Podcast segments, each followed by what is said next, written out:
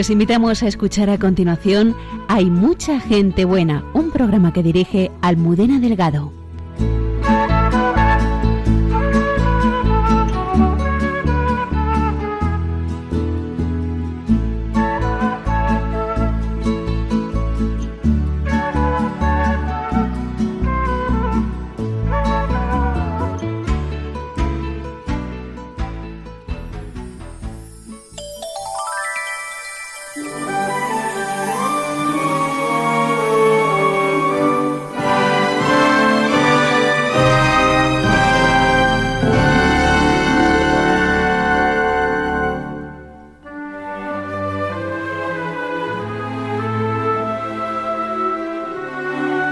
Buenas noches y bienvenidos.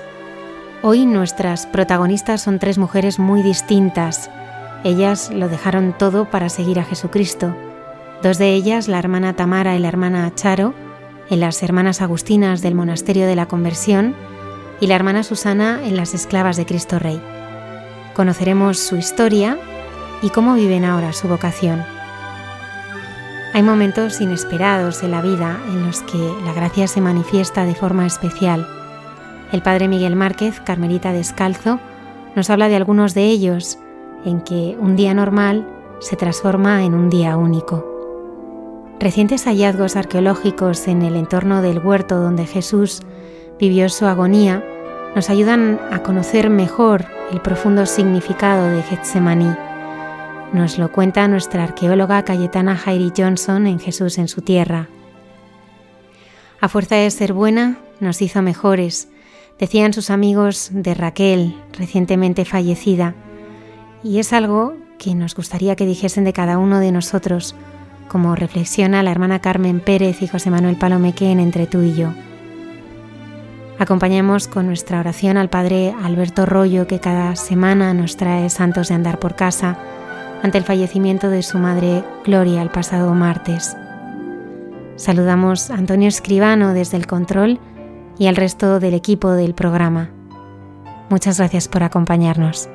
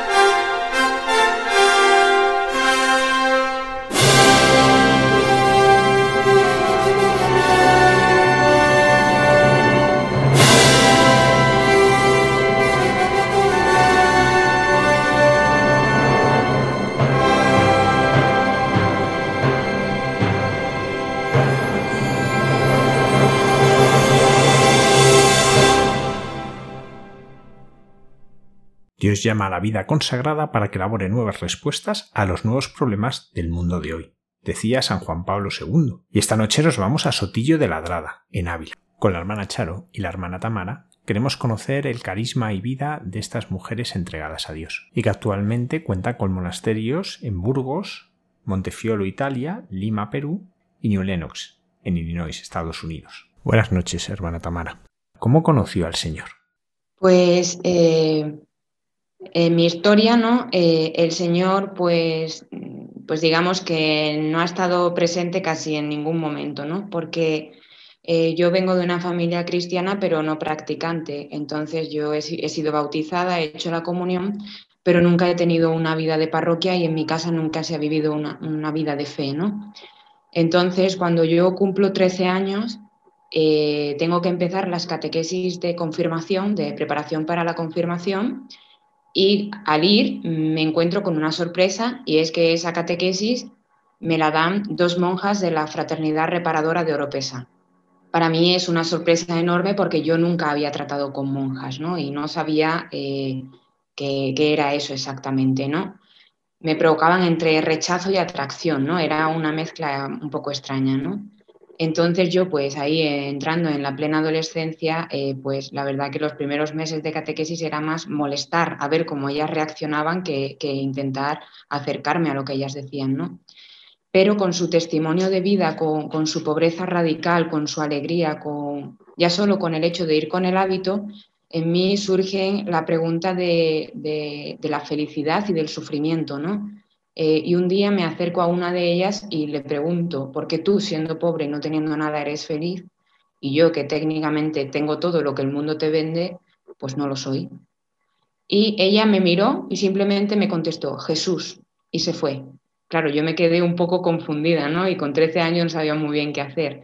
Pero esto a mí me despertó y me hizo estar eh, en las catequesis pues atenta, concentrada, ¿no? Y empecé a descubrir algo que yo nunca sí, nunca me había encontrado, ¿no? Entonces eh, me metí de lleno en, las actividades de la parroquia, ¿no? En campos de trabajo, en visitar a enfermos, en acompañar a las hermanas, en el coro, en todo, ¿no? Y ellas tienen por la mañana, eh, siempre tienen adoración al Santísimo, ¿no? Entonces para mí fue muy fuerte sentarme simplemente con ellas en un banco de la iglesia y estar en silencio mirando al Señor, ¿no? Al principio yo no tenía muy claro qué hacía, ¿no?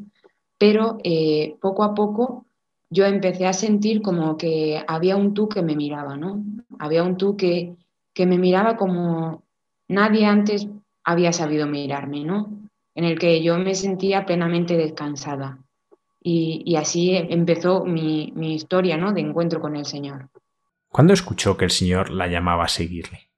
Pues justo cuando, cuando yo ya llevo un, camino recorrido con, estas hermanas, ¿no? Y, en la parroquia, una vez que me confirmo a los 16 años, ¿no?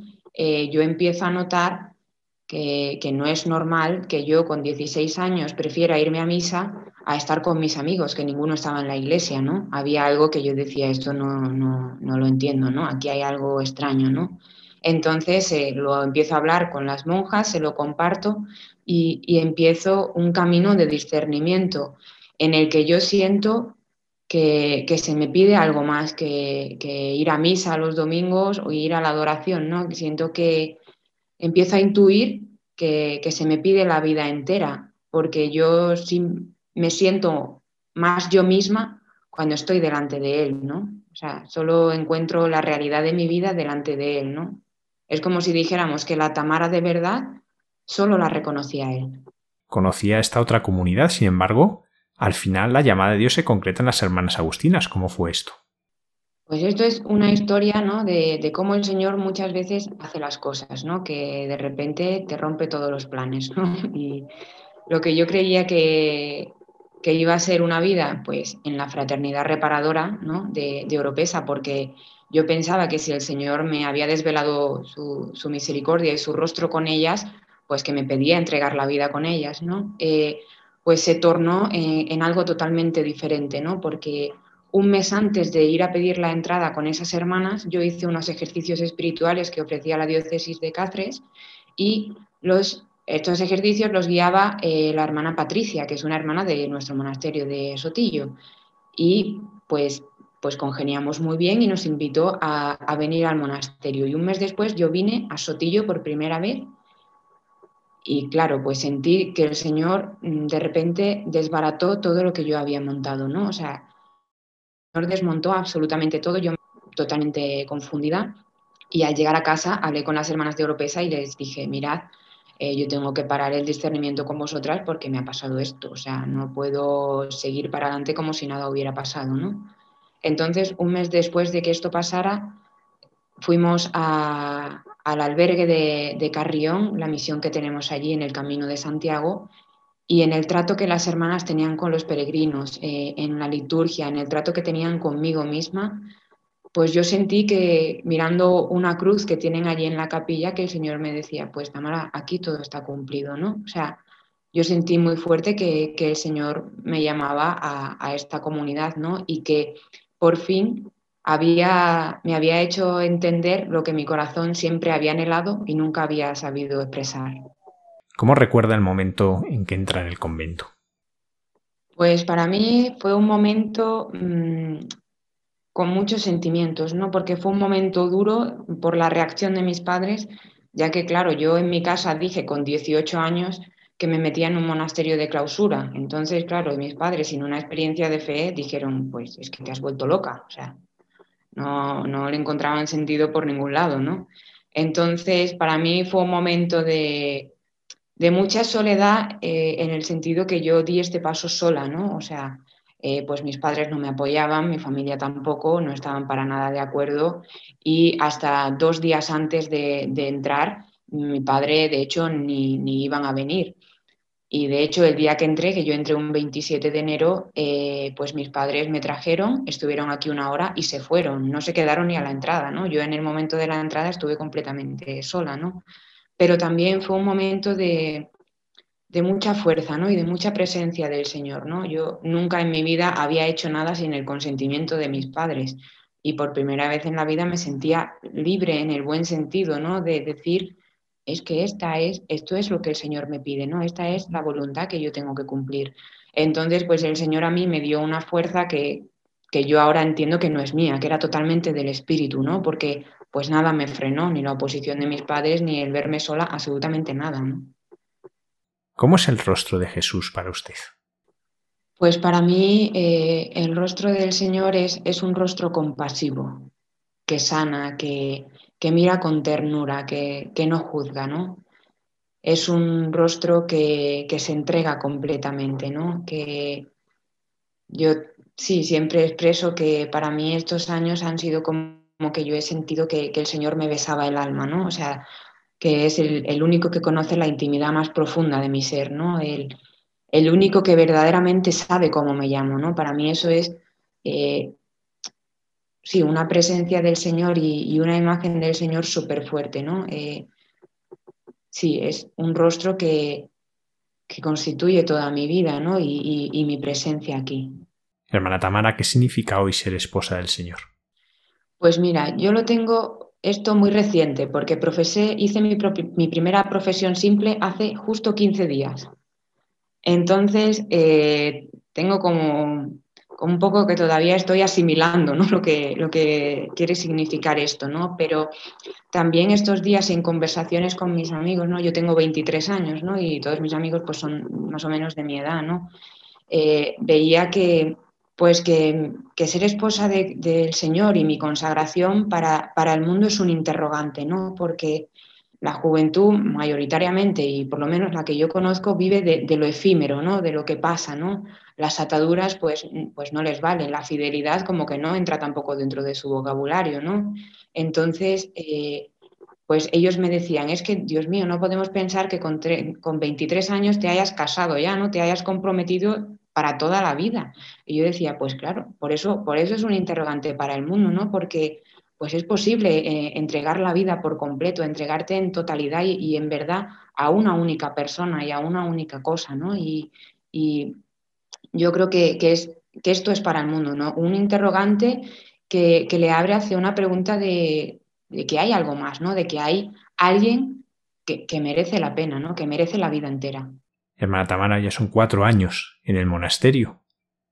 Han sido años de conocer más profundamente al Señor, de introducirse en la vida de oración más profundamente. ¿Nos podría dar algunas claves que nos ayuden a nosotros a orar? Pues para mí una clave muy importante ha sido eh, la, soledad y, también el silencio, ¿no?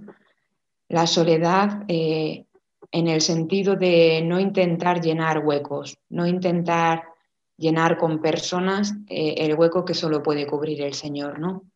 Y por otro lado el silencio, porque muchas veces yo misma me, me veo llevando un discurso tan enorme a la oración que termino la oración y pienso, en realidad no he hecho oración, me he intentado autoconvencer a mí misma de cosas, pero no he dejado que el Señor hable, ¿no? Entonces, pues también es muy importante eh, para mí el silencio, ¿no? Porque me descubre esta presencia interior del Señor, ¿no? Que, somos seres que, estamos habitados, ¿no? Que, y solo dándole este espacio de, de, soledad y de silencio, Él va a poder hablarnos, ¿no? Él va a poder darnos esa palabra que siempre tiene, pero que nosotros muchas veces pues la tapamos. ¿Cómo le ayuda la vida fraterna y la acogida a conocer mejor al Señor? Pues mira, para nosotras la vida fraterna eh, es eh, como uno de los ejes centrales de, todo, ¿no? De nuestra vida común, ¿no? Eh, sí, es como lo que constituye, ¿no? De, hecho, nuestra regla incluso comienza. Sí, ¿no? Habéis venido para, para, vivir unidos, ¿no? Y tener un solo corazón y una sola alma. Entonces, para mí la vida fraterna y la acogida significa un olvido de mí, ¿no? una salida hacia el otro, pero porque el otro es el Señor, ¿no? Nosotras intentamos vivir también con lo que dice el Señor en el Evangelio, ¿no? Lo que le hagáis a uno de estos mis pequeños, a mí me lo hicisteis, ¿no? Y, para nosotros esta dimensión es muy importante, ¿no? Pues que, que te lleva a intentar que el otro sea, ¿no? Antes de ser tú, que el otro sea, que el otro sienta, se sienta acogido, que el otro se sienta en casa, que el otro se sienta amado, porque aparte de acoger a Cristo, nosotros queremos que se vea a Cristo en nosotras, ¿no? Que no sean las hermanas agustinas del monasterio de la conversión, sino que sea Cristo mismo eh, el que acoge a la gente o el que se relaciona aquí con las hermanas, ¿no? Por eso para mí, pues es una dimensión de, de mucho crecimiento, ¿no? De mucho menguar para que, para que él pueda crecer. Junto a esta dimensión contemplativa tiene una dimensión apostólica. Hermana Tamara, ¿cómo se concreta en su vida cotidiana? Pues en nuestra vida cotidiana se concreta eh, como nuestra parte más fundamental en que nuestra liturgia es abierta. Toda la gente que viene a nuestra casa puede participar con nosotras de la vida de Dios, ¿no? de, de la Eucaristía, de la liturgia de las horas, ¿no? de las oraciones que hacemos, todo el mundo puede, puede participar con nosotras del encuentro con el Señor. ¿no? También nuestra casa, aunque ahora por el COVID pues no se puede, ¿no? pero es una casa de acogida donde viene gente de todo tipo, desde parroquias, familias, eh, gente que viene sola, que necesita hacer ejercicios, sí, de, de, todo tipo, ¿no? También tenemos una dimensión más pastoral, ¿no? Que pues ayudamos en la parroquia del pueblo, en lo que se nos pide, en el Colegio Seminario de Rozas, en las intervenciones semanales que se nos piden, tenemos oraciones en parroquias de Madrid y también tenemos pues la misión que hemos dicho en, el Camino de Santiago, ¿no? donde ahí eh, respondemos a, la necesidad del hombre de hoy de que alguien salga a su encuentro, ¿no? porque allí nos encontramos gente pues de otras confesiones cristianas o gente atea o gente de, de, sí, de todas partes del mundo, de otro idioma, totalmente es algo universal, ¿no? Que nos llevan a lo que el hombre de hoy experimenta. Hermana Tamara, la pandemia está siendo muy dura y sin embargo también nos ha dado oportunidades para crecer. ¿En qué las ha descubierto usted? Pues a mí eh, me está sorprendiendo porque mm, el Señor me está regalando una sensibilidad muy fuerte ¿no? hacia el sufrimiento de la gente, ¿no? hacia el sufrimiento eh, evidentemente de todos los enfermos y de toda la gente que muere y pierde seres queridos, ¿no? pero también el sufrimiento ante, ante las personas que, lo pierden todo, que se quedan sin trabajo, ante las personas que llevan meses sin ver a sus familias. ¿no? Bueno, yo de hecho en concreto puedo compartir que llevo seis meses sin poder ver a mis padres o un año y medio sin ver a mis abuelos, ¿no? Por, sí, porque esto es como que está partiendo la vida de las personas, ¿no? Y, me está haciendo sentir el Señor una gran compasión y, me está haciendo llevarlo a, la oración, ¿no? Y, y, yo siento que el Señor me dice, ¿no? Ofrécemelo porque yo puedo hacer maravillas, ¿no? Me está haciendo volver a confiar de manera impresionante en el poder que tiene la oración, ¿no? De también tantos casos de que nos llegan, ¿no? De gente que, que no nos conoce de nada y simplemente llama para decir, hermanas, por favor, recen por nosotros, ¿no? De gente que, que tiene tanto sufrimiento que, que, esta pandemia la ha roto por completo, ¿no? Y que de hogares desestructurados, ¿no? Que han sido obligados a vivir juntos durante tantos meses, ¿no? Tanto dolor que tiene el mundo, ¿no? Y, y a mí, pues me está haciendo tener muchísima compasión, muchísima sensibilidad, ¿no? Y, me está haciendo también, pues, abrazarme a la cruz del Señor en este momento, ¿no? Que Él también sufre esto con nosotros. ¿Cómo es su relación con la Virgen María? Pues yo eh, nunca he sido una persona muy mariana, ¿no?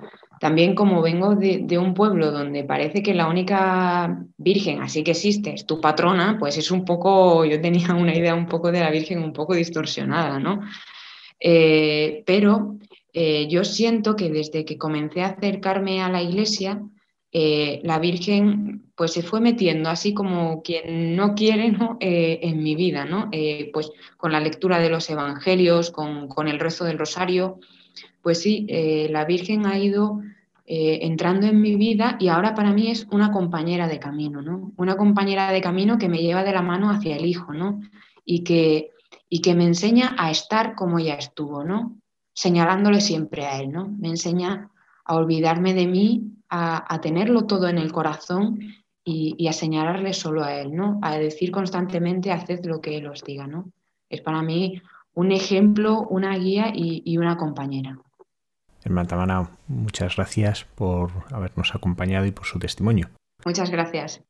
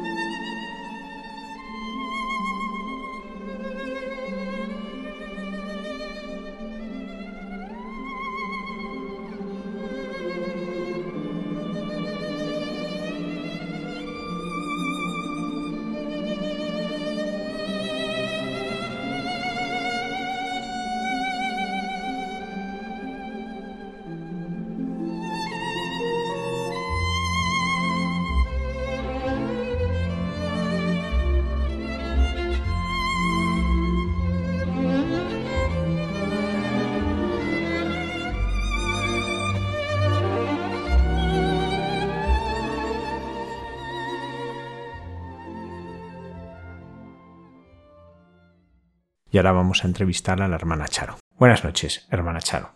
Buenas noches. ¿Cómo conoció usted al Señor? Javier, yo el Señor eh, le conocí desde el principio, o sea, ha estado siempre presente en mi vida. Mis padres son creyentes y nos han educado en la fe como un espacio de encuentro con el Señor. ¿no? El Señor está presente en nuestra vida y tiene siempre una palabra que decirnos. Pero este, esta fe ha sido una fe recibida que yo necesité un tiempo largo para hacer mía. Y en este proceso de interiorización, pues hay un acontecimiento muy importante que determina ese cambio y es el nacimiento de mi sobrino. Mi sobrino nació un 31 de marzo de 2005 y yo estaba inmersa en una relación de dependencia que me asfixiaba y no sabía cómo romper. Ver el rostro de mi sobrino ver las miradas de mi hermano y mi cuñada, pues hicieron que yo pusiera nombre al deseo más profundo de mi corazón, que era el de sentirme amada por un amor incondicional que diera vida y no muerte. Entonces, a partir de ahí acogí yo acogí esa gracia y e inicié un proceso pues de reconstrucción de mi relación con el Señor, conmigo misma y también con los demás, que culminó en un cursillo de cristiandad en Toledo, ahí se me concedió el don de abrazar la vida como, o mi vida como una historia de salvación en la que todos los, acontecimientos eran importantes y habían determinado lo que yo era y lo que estaba llamada a ser. Eso fue pues, el momento en el que yo me encontré con mucha más fuerza con el Señor y, lo que fue, configuró también un cambio de vida, ¿no? Mi vida a partir de ahí ya no era la misma. Había alguien que ocupaba el centro, que era él. ¿Cómo fue la llamada del Señor a seguirle? Pues fue una llamada muy sutil. O sea, a partir de ese cursillo, yo experimenté una necesidad de vivir con Él y en Él. Y su presencia fue integrando todas las dimensiones de mi vida, ¿no? Las afectivas, la relacional, la vida en el trabajo, de forma que Él se convirtió en el centro, en el eje de toda mi vida. Entonces, la vocación aparece en el horizonte como la respuesta al deseo de vivir con Él y para Él. La vocación es la única forma en la que mi vida podía desarrollarse si quería estar con Él, ¿no? Y yo sentí que esa era la llamada, la llamada que estaba en el origen de mi existencia, de vivir para Él y en Él. Hermana Charo, ¿qué le hizo ver que la llamada del Señor se concretaba en las hermanas agustinas? No fue nada concreto. Simplemente la correspondencia, cuando yo vine a visitarlas, porque claro, en ese, al identificar la, la vocación como la forma de vida a la que yo estaba llamada, pues inició también un proceso de discernimiento, saber dónde y cómo se tenía que desarrollar esa vocación. Entonces yo vine a visitarlas un fin de semana de mayo del 2013 y encontré en su forma de vida, en su carisma, en la forma en que se relacionaban las hermanas entre ellas y con nosotros, con ese equilibrio entre una cercanía y una distancia que daba espacio a la libertad, pues encontré una correspondencia con el deseo de mi corazón, ¿no? Yo quería una vida en él, una vida que pudiera ser icono de la vida con el Señor a través del diálogo y de la relación en la oración y la comunión de vida, ¿no? Y eso es lo que las hermanas pues me ofrecieron en esa primera visita. Y ahí yo reconocí que era mi sitio y que era mi casa. ¿Cuál es el carisma de las hermanas agustinas y cómo surge en la historia? Nuestro carisma no es un carisma nuevo. La Orden de San Agustín a la que pertenecemos eh, surge en el siglo XIII y es una orden mendicante. Entonces, en ese momento, la vida religiosa empieza a abandonar la soledad de los monasterios para insertarse en el mundo, en, medio de los hombres en las ciudades. ¿no? Intenta dar una respuesta al hombre de, ese tiempo que tenía unas inquietudes, puesto que el mundo estaba cambiando. Entonces, la vida religiosa intenta desde el Evangelio dar esa respuesta.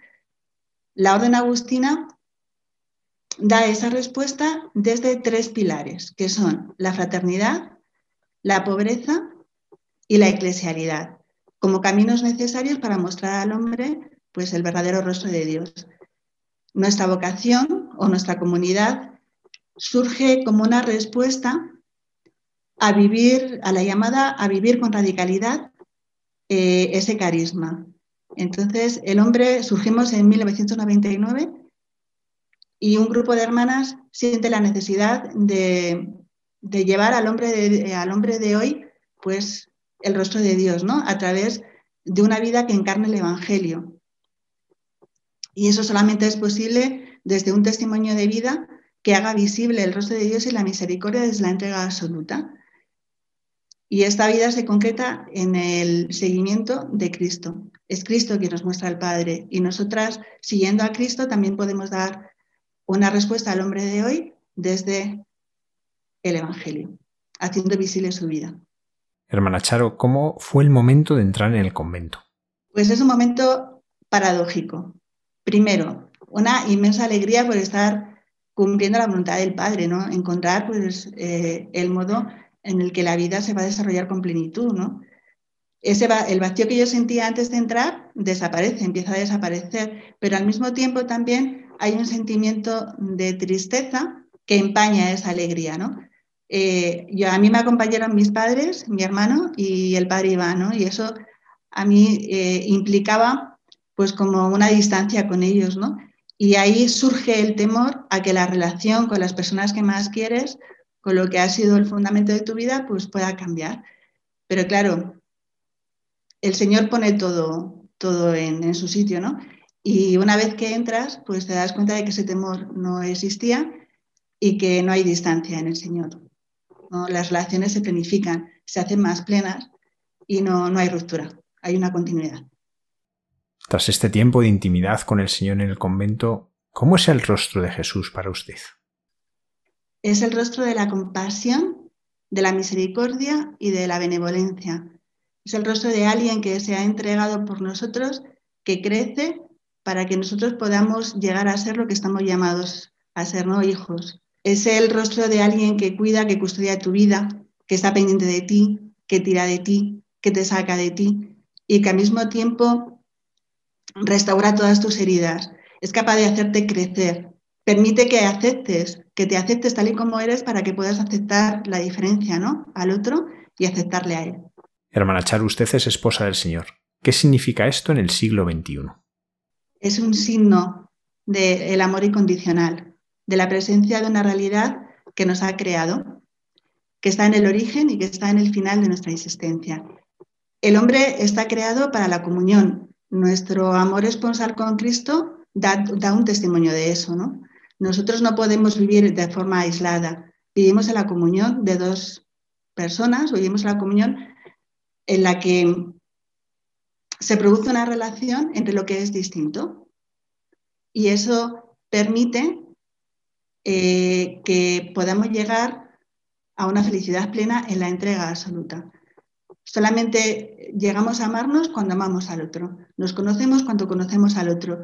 Y ser esposa de Cristo creo que muestra esa relación y marca el camino al hombre de hoy, pues de lo que es su vida, de lo que tiene que ser su vida. Una vida en salida, en busca de aquel que te va a hacer plenamente feliz.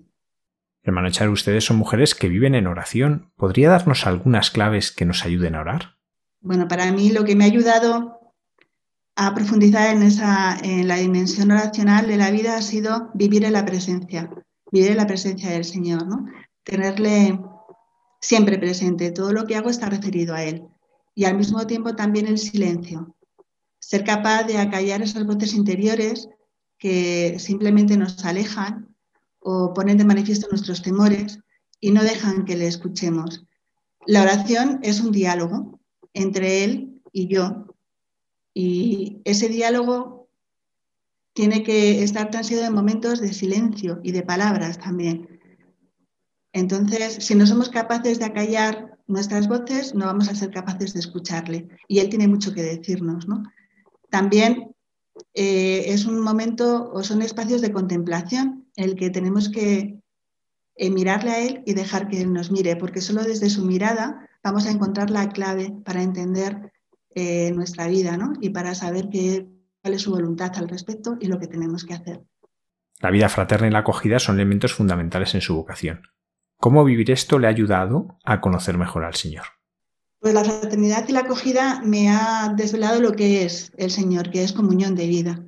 Entonces, la fraternidad y, y, la acogida para mí ha sido el medio en el que yo me he acercado a Él desde la aceptación del diferente que es el hermano, yo he podido aceptarme a mí, a mí misma, restañar las heridas y abrir espacios de comunión en los que eh, la presencia del Señor se ha hecho más fuerte porque hemos salido de nosotros mismos en busca del otro.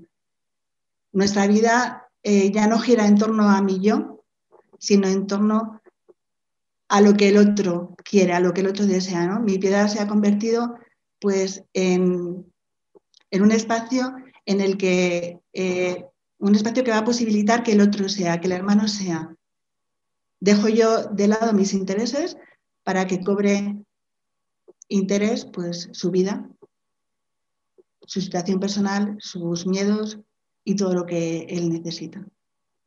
Acoger, la acogida también implica reconocer que el Señor viene a visitarnos en cada una de las personas que se acercan a nosotros. O sea, el Señor está presente y entonces acoger al huésped es acogerle a Él. Y eso también implica un dinamismo de apertura, de comunión y de entrega. Siempre desde el respeto a su libertad, desde esa cercanía que decía y desde ese equilibrio, ¿no? Estar cerca pero al mismo tiempo distantes para que Él se pueda desenvolver pues con, con libertad, ¿no? Y pueda expresar pues lo que más, bueno, lo que lleva en, su vida, sus miedos, sus temores, lo que necesita. Hermana Charo, ¿cómo le ha ayudado la pandemia a crecer? Pues sí, el, el, la soledad. O sea, a mí ver la soledad que está generando esta pandemia me ayuda a crecer en la confianza, ¿no? En la confianza y en el abandono en el Señor.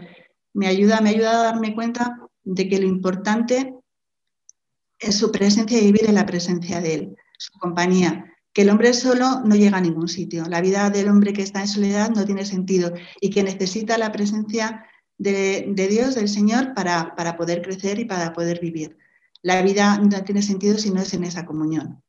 Y, además también eh, esa comunión nos invita a un dinamismo de entrega, de entrega que no se manifiesta, tampoco tiene que manifestarse en ese contacto directo, pero sí se manifiesta en una intercesión, ¿no?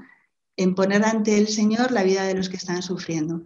Pues eh, la pandemia me ha ayudado a vivir esa dimensión de, intercesión y también de, de comunión, ¿no?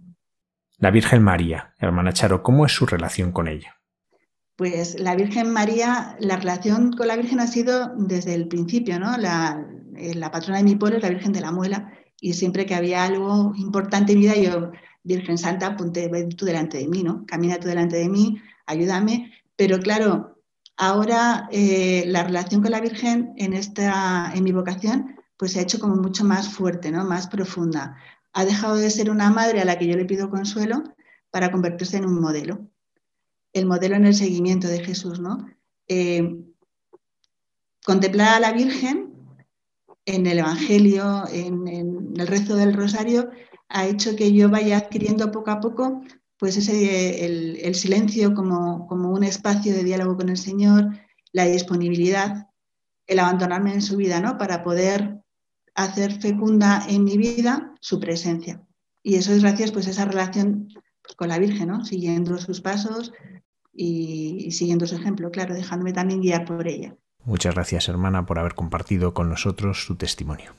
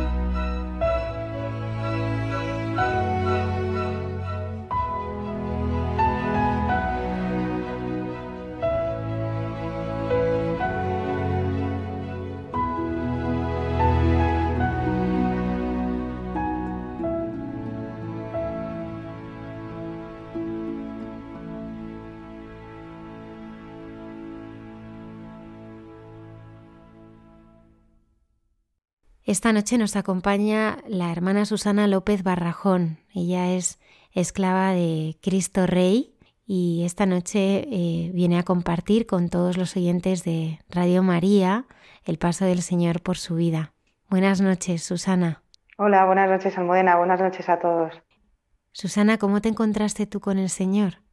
Es verdad que ya han pasado bastantes años, pero o sea, yo siempre recuerdo lo mismo y siempre cuando me preguntan lo cuento un poco así, ¿no? Dios pasa de ser una idea, ¿no? De ser algo a ser alguien y esa es la diferencia y eso marca pues un antes y un después ¿no? en, en mi vida. Quizá me tengo que remontar un poco a una vivencia religiosa más de parroquia, de grupos, pero yo creo que un poco eh, o poca vivencia como de tú a tú con Dios, ¿no? Eh, como te decía, es más una idea.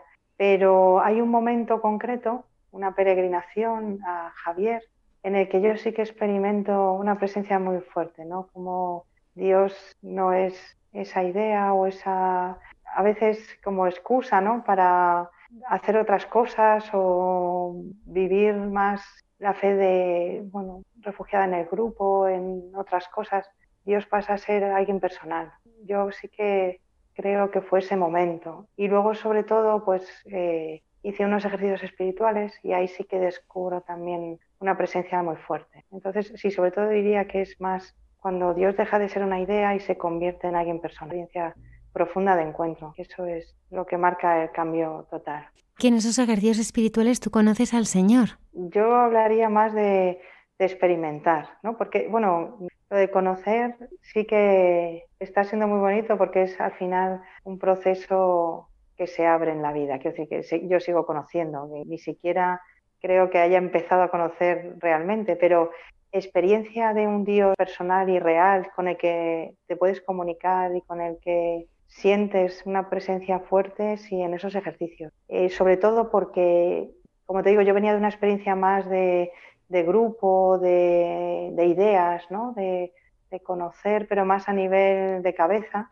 O sea, lo que ocurre en esos ejercicios es que al final yo descubro que, Dios es alguien presente y real con el que te puedes comunicar. Eso es para mí pues, el gran descubrimiento de la vida, ¿no? Eh, Dios como compañero de camino y Dios como interlocutor también, ¿no? Y como aquel que te acompaña. Sí, porque además, eh, claro, en los ejercicios al final es que no hay bueno, entre comillas, escapatoria, quiero decir que no hay, estás frente a Dios con su palabra y en el silencio. Entonces es como que se dan también muchos requisitos o muchas circunstancias que es imposible eh, que no se produzca o por lo menos que uno desee ese encuentro. ¿no? ¿Qué descubriste en la oración, Susana? Pues mira, sobre todo mm, cuando yo, bueno, me invitaron a hacer ejercicios, yo no sabía muy bien, o sea, qué es a lo que iba, ¿no?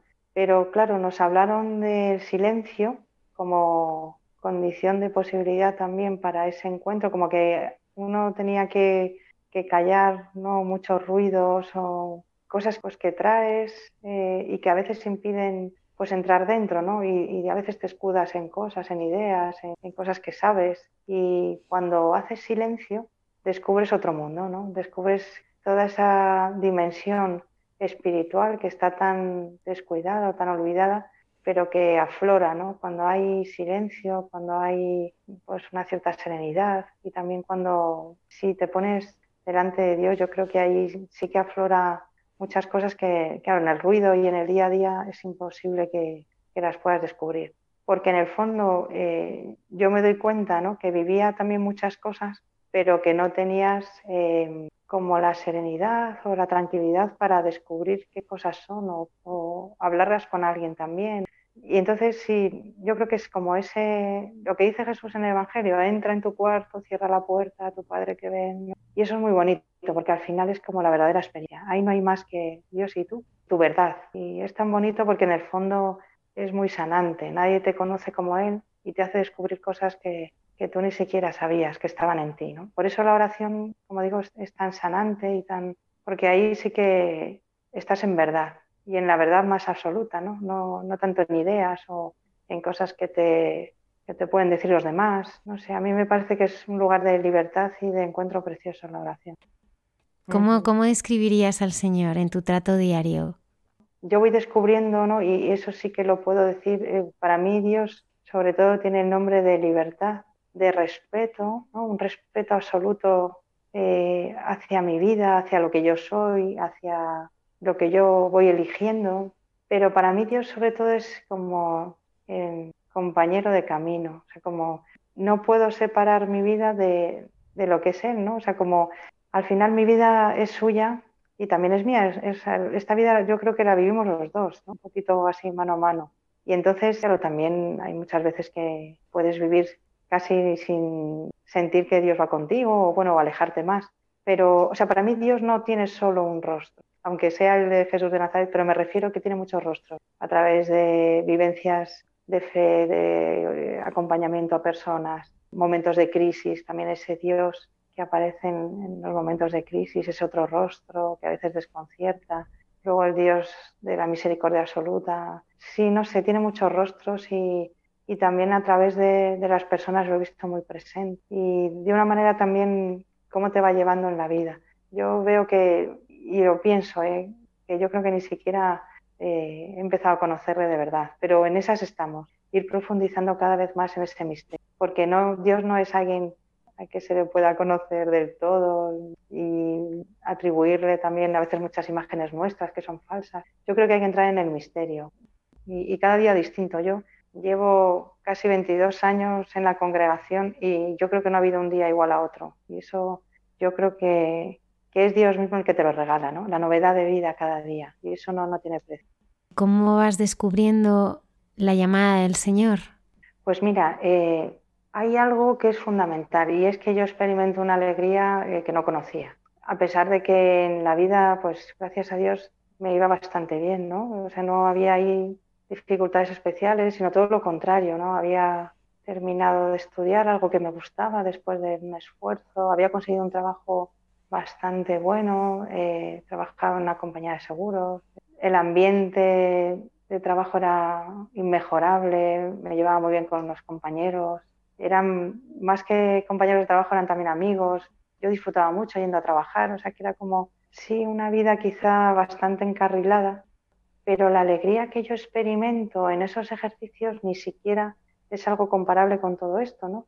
Entonces, claro, yo me tengo que plantear, o sea, yo quiero esto, porque al final es como algo que, que buscamos todos, ¿no? Como algo que diferencia la vida, ¿no? He encontrado, he encontrado algo, o sea, yo no sabía que buscaba esto, pero lo he encontrado y no lo quiero soltar.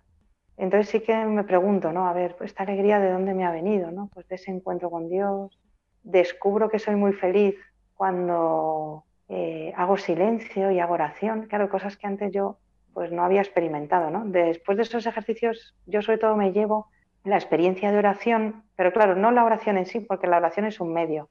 En realidad lo que a mí me atrae es el encuentro con Dios y esa presencia. Y lo encontraba en el silencio y la oración, por eso lo buscaba mucho, ¿no? Entonces después de, de salir de trabajar sí que buscaba muchos lugares para poder rezar para buscar ese encuentro, del que yo tenía mucha nostalgia, ¿no? Y era como, esto que ha empezado ahora yo no lo quiero perder. Y por eso veo que, es algo que, va en serio, ¿no? Y que es algo como que ha entrado muy fuerte, ¿no? En mi vida y que no, y que no quiero perderlo. Quizás sobre todo es esto. Entonces, claro, yo mm, lo que hago es también acompañarme con una persona, eh, un acompañamiento, o sea, sobre todo porque necesitaba también contar lo que me estaba pasando y también busco pues un profundizar más en, todo aquello que estaba viviendo. ¿Por qué esclava de Cristo Rey?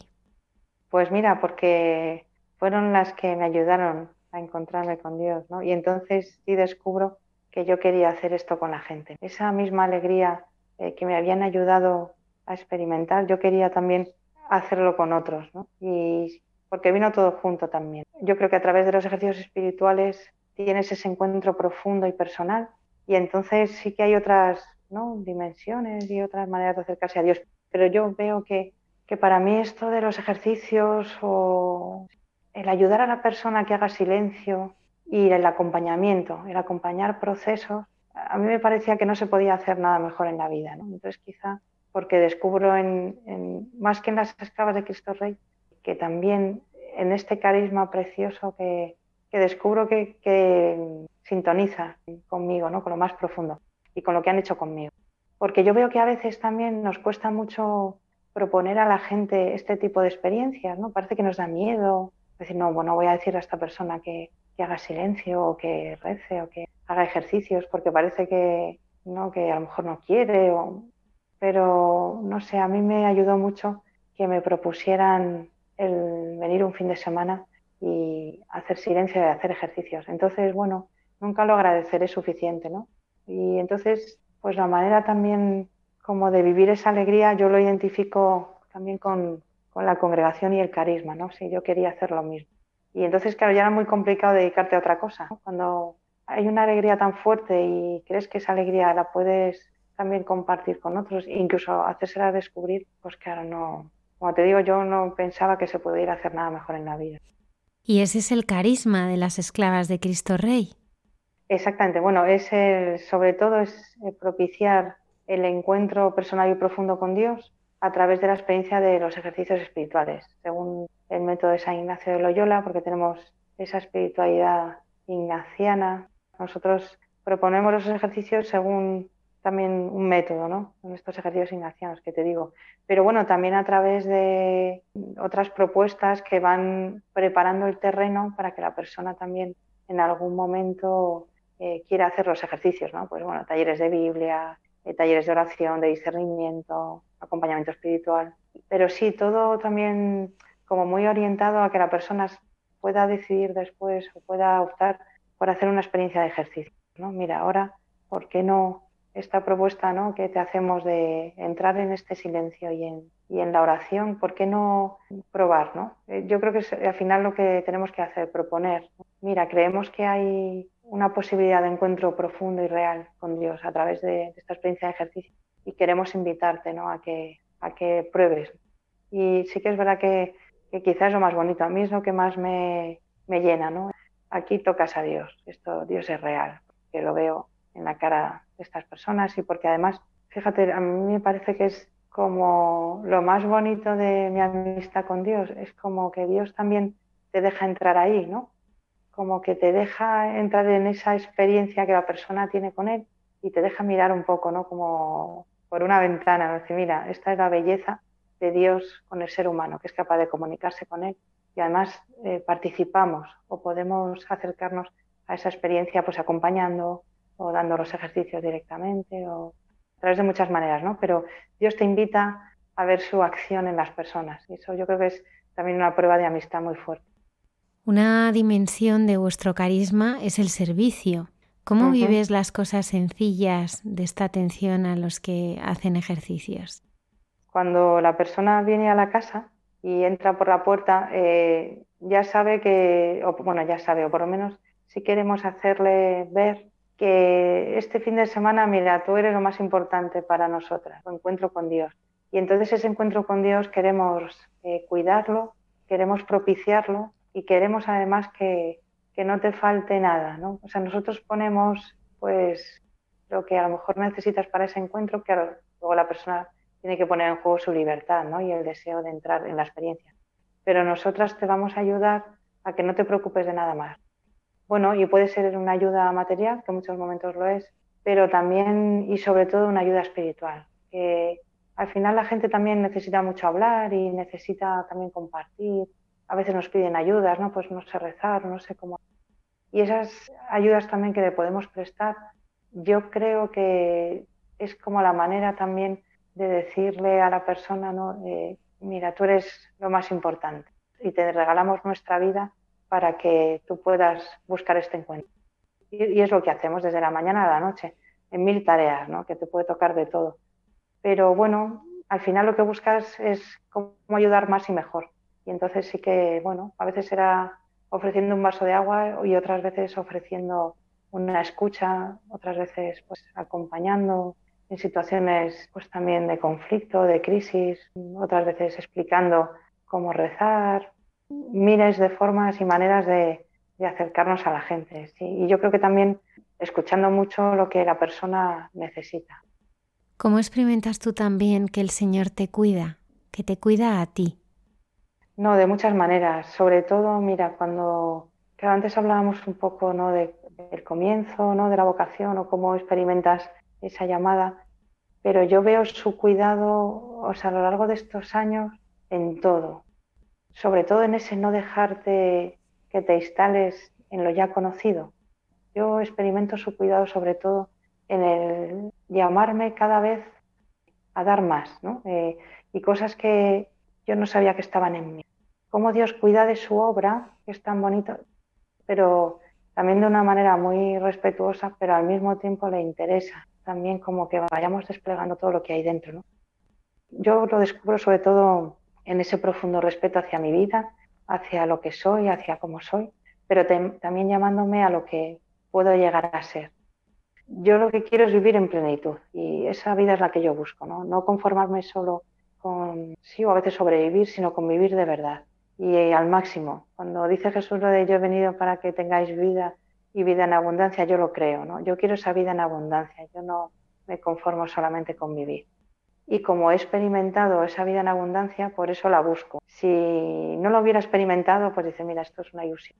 Pero al experimentarla, mm, cada vez quieres más, ¿no? Y ese es un poco el, deseo que a mí me mueve cada día, ¿no? Cómo Dios se manifiesta en este momento de mi historia y a qué me llama, ¿no? Y, qué descubro de Él, ¿no? Porque cada día es como te decían, una novedad, siempre se descubre algo nuevo.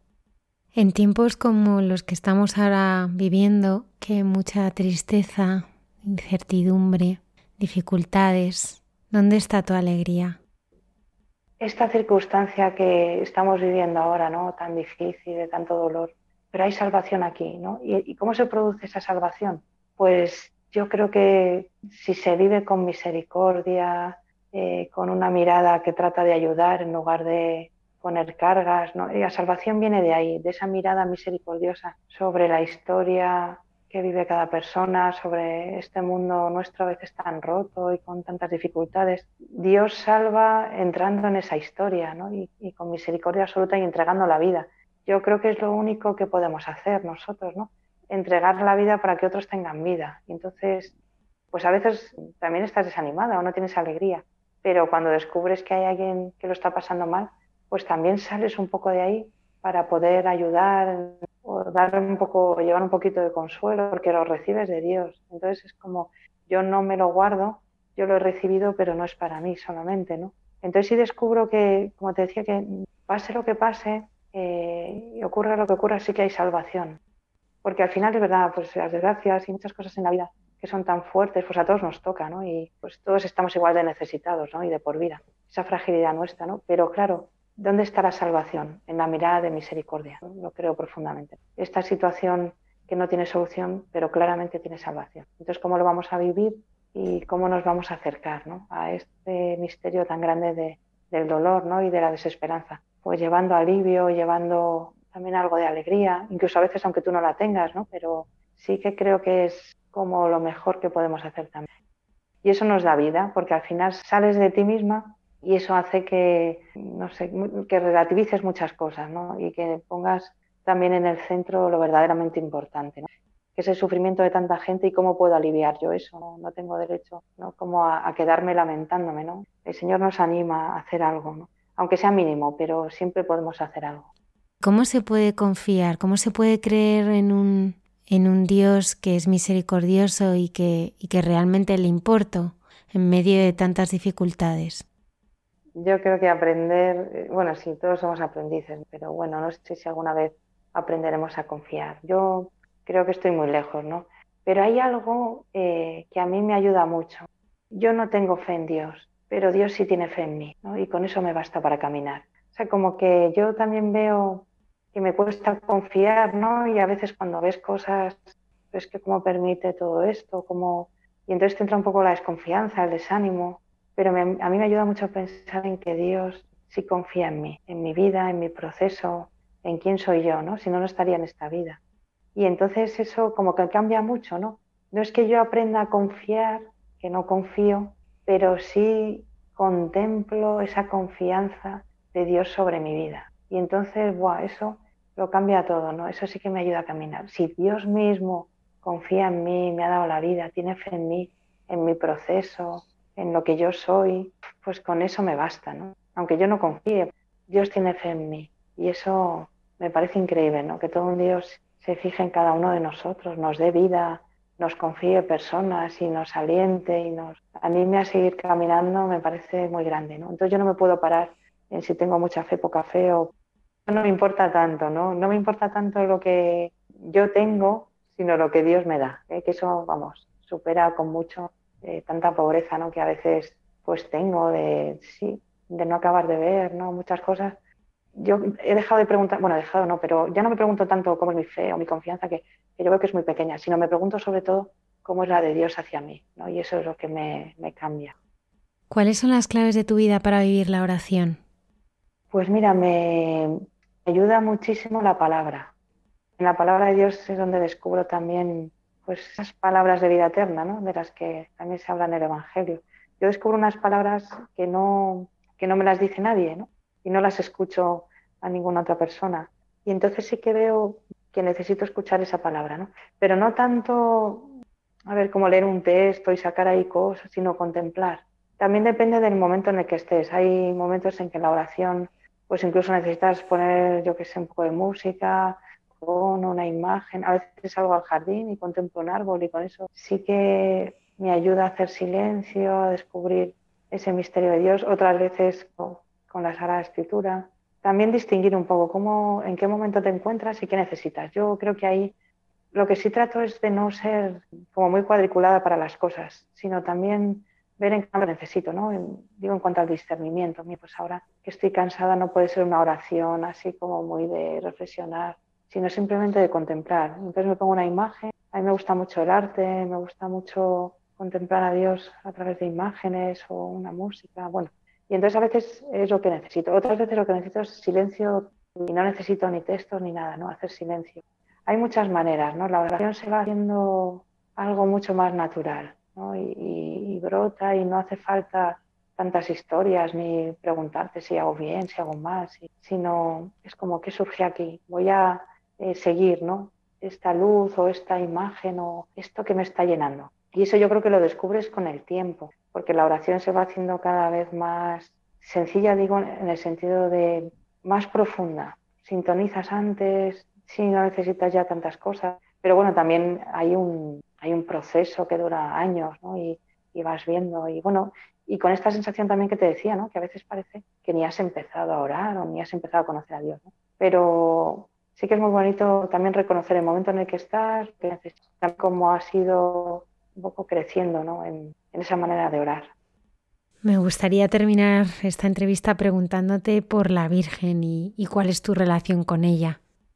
Pues mira, eh, fíjate, con la Virgen me pasaba, y bueno, a veces me sigue pasando, como que mm, la tenía un poco como olvidada, quizá, claro, porque a veces no me han presentado una imagen de María como de, esa mujer del Agasé, ¿no? esa mujer que entrega su vida, eh, pero porque ha descubierto también que no se puede vivir de otra manera. ¿no? Y entonces, sí, a mí cuando me la han presentado también a veces tan lejana y con esas, no sé, yo la veo como, no sé, alguien que se ha dejado también seducir por Dios hasta el extremo y al final como esa mediación preciosa, ¿no?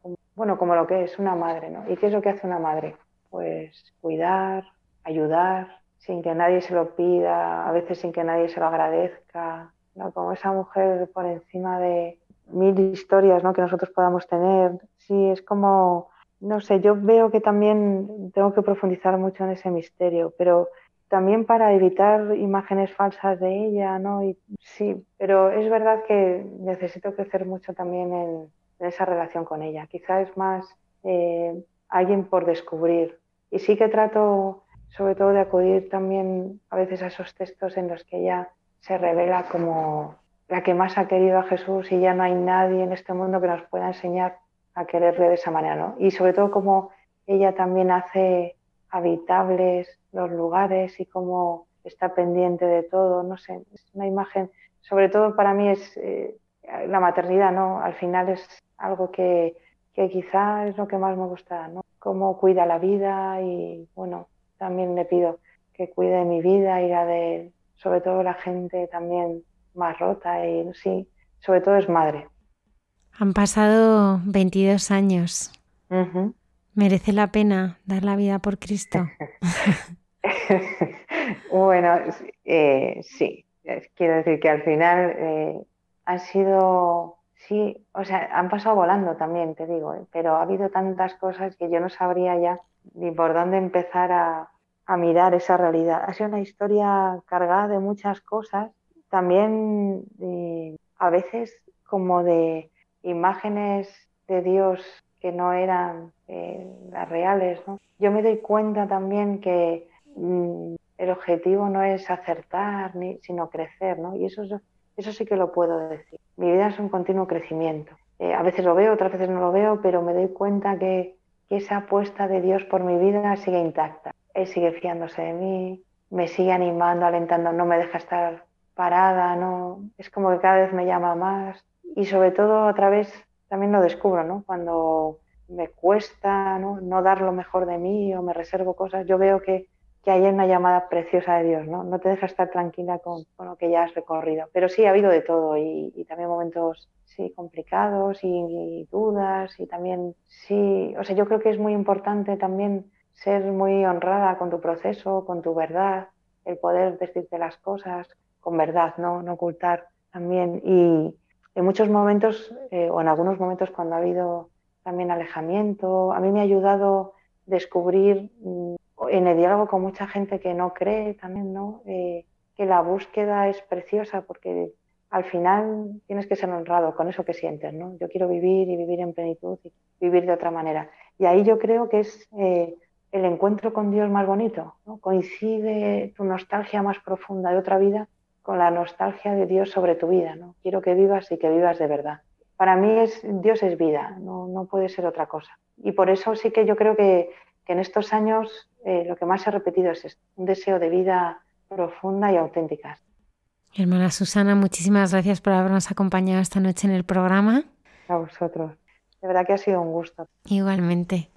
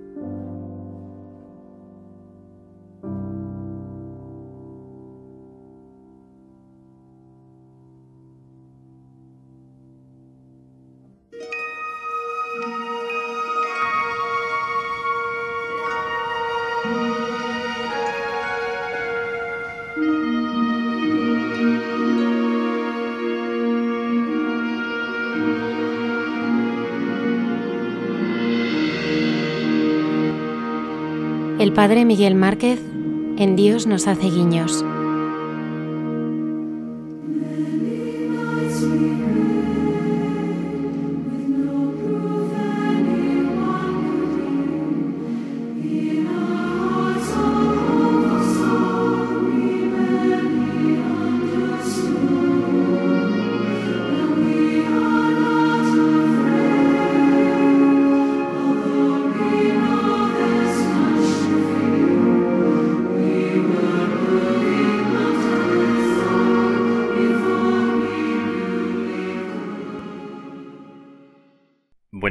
A todos, a los que estáis ahí en el programa, que, que nos cuidáis, que con tanto mimo preparáis. Vosotros que también sois gente buena, que sois gente que acompaña nuestras noches.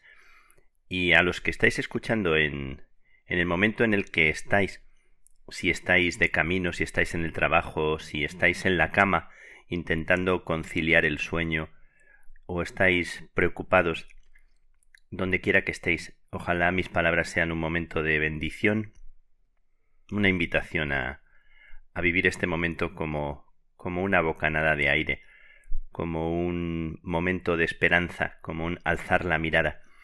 Recuerdo hace muchos años, cuando era estudiante en Salamanca, y no me recuerdo especialmente ni triste ni, ni deprimido, no me recuerdo con el ánimo bajo, pero recuerdo que nos despertaban con, con música todas las mañanas, que había siempre una pieza de música durante unos minutos, durante un tiempo, hasta que nos íbamos levantando.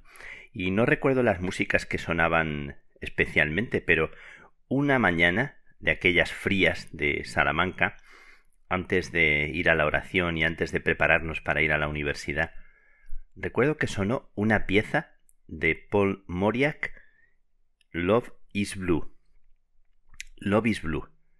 ¿Y cómo describir lo que pasó en aquel momento, en aquellos dos o tres minutos? Fue como una bocanada de, de esperanza, fue como un momento de alegría, fue como si por dentro el, el pecho se abriera y necesité asomarme a la ventana, mirar, estaba amaneciendo y me sentí como muy dichoso, como muy bien.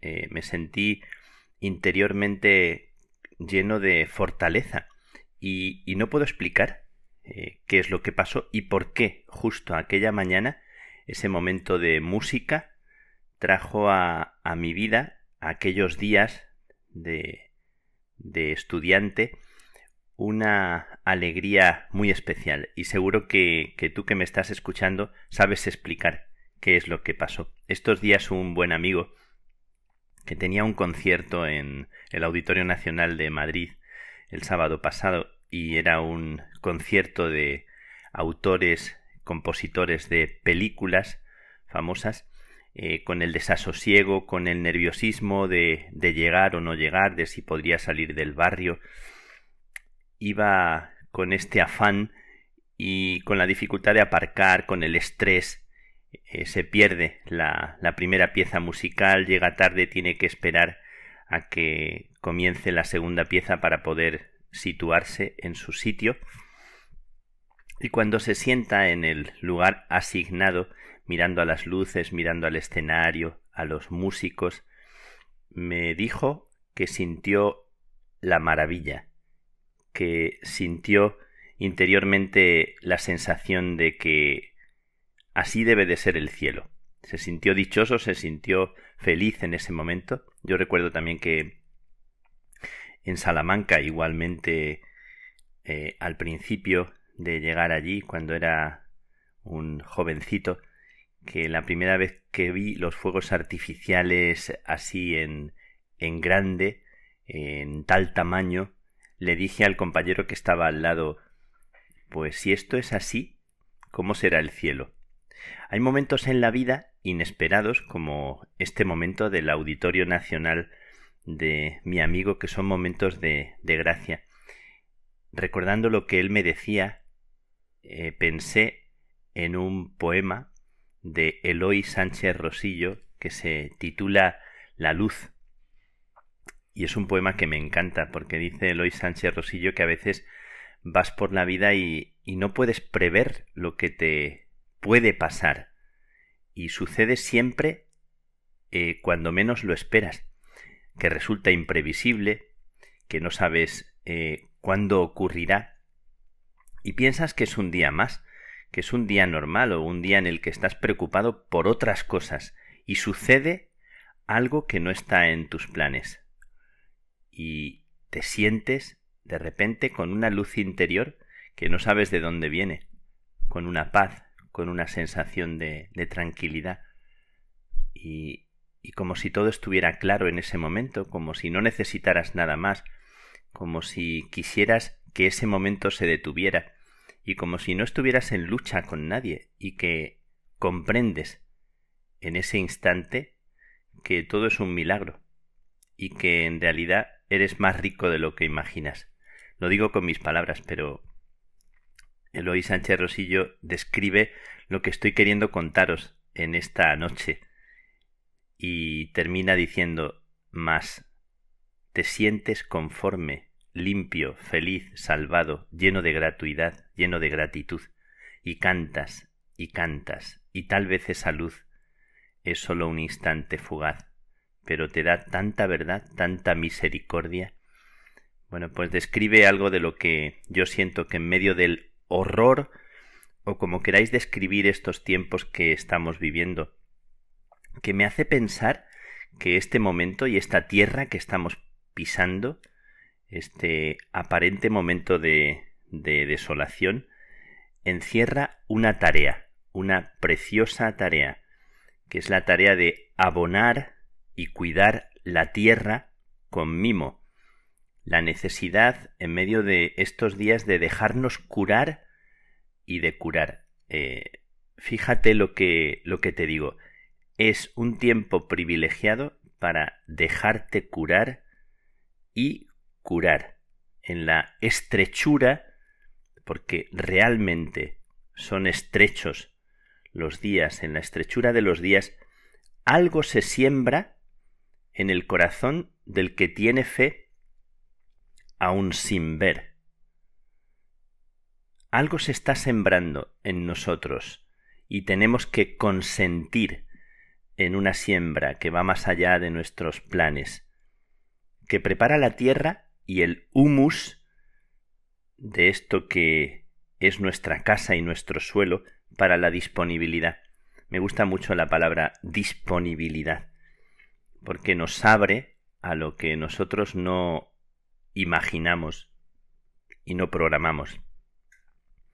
Hay una siembra misteriosa que se está dando en este momento presente y me pregunto cómo curar la tierra y prepararla para lo que está ahora sucediendo, para lo que está por venir, eh, dando vueltas a esta sensación que tengo en medio de momentos también en los que yo mismo experimento mi propia pobreza, mi, impotencia o mi no saber, en medio de los días en los que percibo también la brisa suave, la caricia y, y la gracia inesperada también, mientras escucho y acojo el dolor de otros, adivino en el dolor, en la desolación, en la tristeza, adivino también la maravilla, la gracia y, y la caricia. Siento cómo podríamos preparar, cómo podríamos curar nuestra tierra, y se me venían a la mente unas palabras que me fueron naciendo en el corazón hace tiempo. Cómo curarnos, cómo dejarnos curar. Y sentía fuertemente otra vez siete palabras.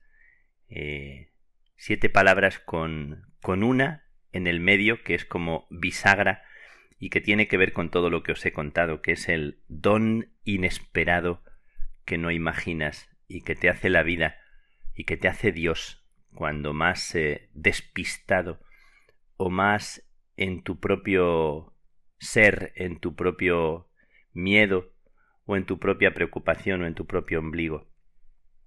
Siete palabras para trabajar y para preparar la tierra. La primera palabra es la sinceridad. Desármate de palabras estudiadas. Libérate de palabras y sé sincero, sé sincera desvístete del rol de tener una respuesta. Relájate de tener que decir lo adecuado y di lo que lleva el corazón y dilo con tus palabras. Reconcíliate con tu propia sinceridad. Descárgate del peso de tener que decir lo que los demás esperan oír. Segunda palabra, silencio. Atrévete al silencio. Atrévete a eso que no se escucha claramente y haz silencio interior, sin forzar ninguna palabra, sin pedirle a Dios que te diga una u otra. Pero espera en silencio, en desnudez y pobreza, en desnudez y vacío, que no tardará su bien, dice Juan de la Cruz. Tercera palabra. Escucha. Atento. Lo que nadie ve. Escucha. Escucha en este momento. Escucha a la persona que tienes al lado. Escucha la campana que repica, dice Leonard Cohen, y el pájaro que canta al amanecer.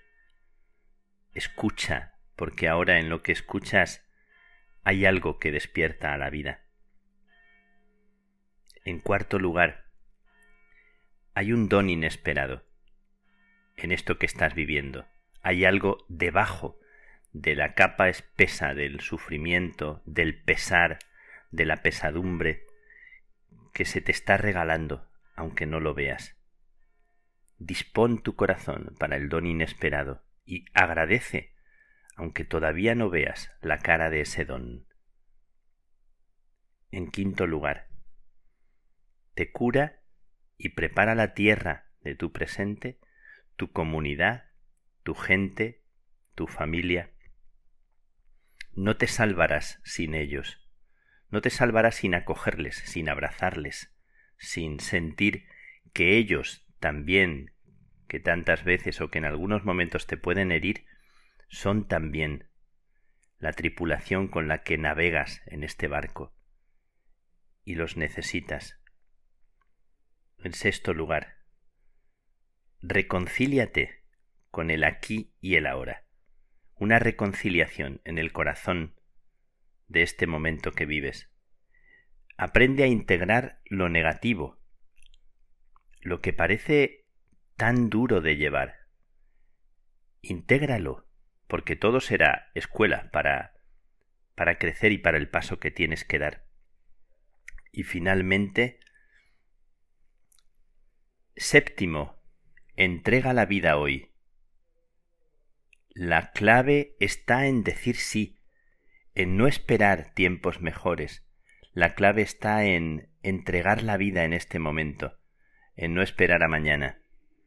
Si todos tus planes, o todos tus proyectos, o todas tus ilusiones no terminan en entregar la vida, en ponerte a disposición, en no mirar tanto por ti, sino mirar cómo puedes ser fecundo ofreciendo la vida, son engañosos tus planes si no terminan en decir sí. Pues siete, siete cuidados de la tierra, siete abonos para dejarte curar y curar, para preparar este momento en el que vives y vivimos, para que sea un momento en el que la esperanza no, no se rompa, no acabe muriendo y no acabe en derrota sinceridad, silencio, escucha, don inesperado, comunidad, reconciliación, entrega la vida hoy, ahora. Quiero terminar ofreciéndote una, una oración que me recuerda también lo que estamos hablando, una oración en la que le ofrecemos al Señor lo que somos, Recibe, Señor, nuestros miedos y transfórmalos en confianza. Recibe, Señor, nuestro sufrimiento y transfórmalo en crecimiento. Recibe, Señor, nuestro silencio y transfórmalo en adoración. Recibe, Señor, nuestras crisis y transfórmalas en madurez. Recibe, Señor, nuestras lágrimas y transfórmalas en plegaria. Recibe, Señor, nuestra ira y transfórmala en paciencia. Recibe, Señor, nuestro desánimo y transfórmalo en fe. Recibe, Señor, nuestra soledad y transfórmala en contemplación. Recibe, Señor, nuestras amarguras y transfórmalas en paz del alma. Recibe, Señor, nuestra espera y transfórmala en esperanza. Recibe, Señor, nuestra muerte y transfórmala en resurrección. En Cristo mi confianza, y de Él solo mi asimiento, en sus cansancios mi aliento, y en su imitación mi holganza, decía Teresa. En Cristo mi confianza, y de Él solo mi asimiento. Aquí estriba mi firmeza, aquí mi seguridad, la prueba de mi verdad. Aquí estriba mi firmeza. Con esta firmeza y con esta clave y con este deseo de curar la tierra y prepararla en disponibilidad, te deseo una feliz noche. Que Dios te bendiga, que Dios te cuide y cuida también a Dios en tu corazón.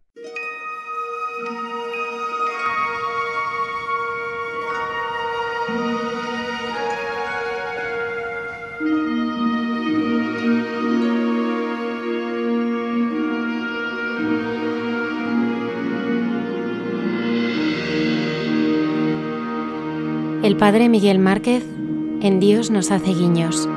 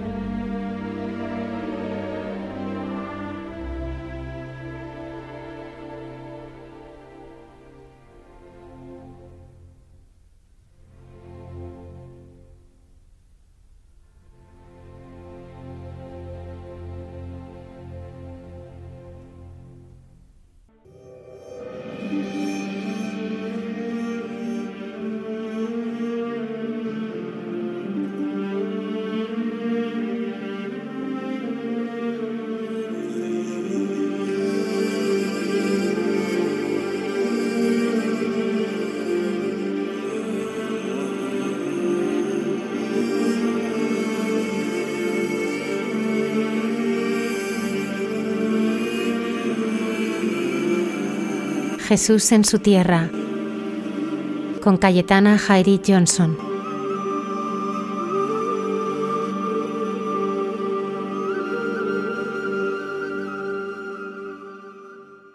Buenas noches de paz y bien, queridos amigos de esta sección llamada Jesús en su tierra de Radio María.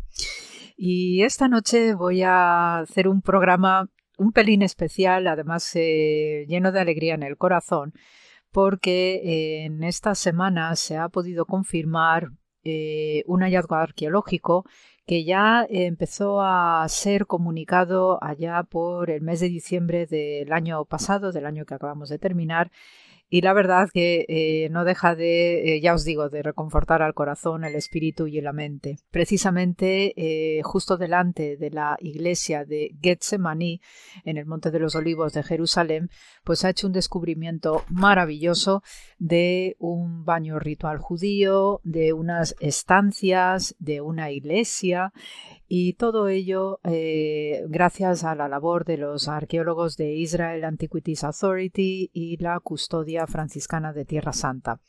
Precisamente este descubrimiento eh, se ha dado justo en el valle del Cedrón, el valle de Kidrón, según eh, la palabra hebrea, precisamente porque desde la misma iglesia de Getsemaní, que quienes hayáis estado en Tierra Santa, pues eh, conocéis perfectamente, y hay una estampa preciosa siempre de esta iglesia presidiendo lo que es el arranque del Monte de los Olivos, ¿no? la típica imagen ¿no? de, esa zona de Jerusalén, pues eh, eh, la custodia franciscana está construyendo un túnel que va debajo del asfalto de la calle que cruza inmediatamente delante de la iglesia de Getsemaní.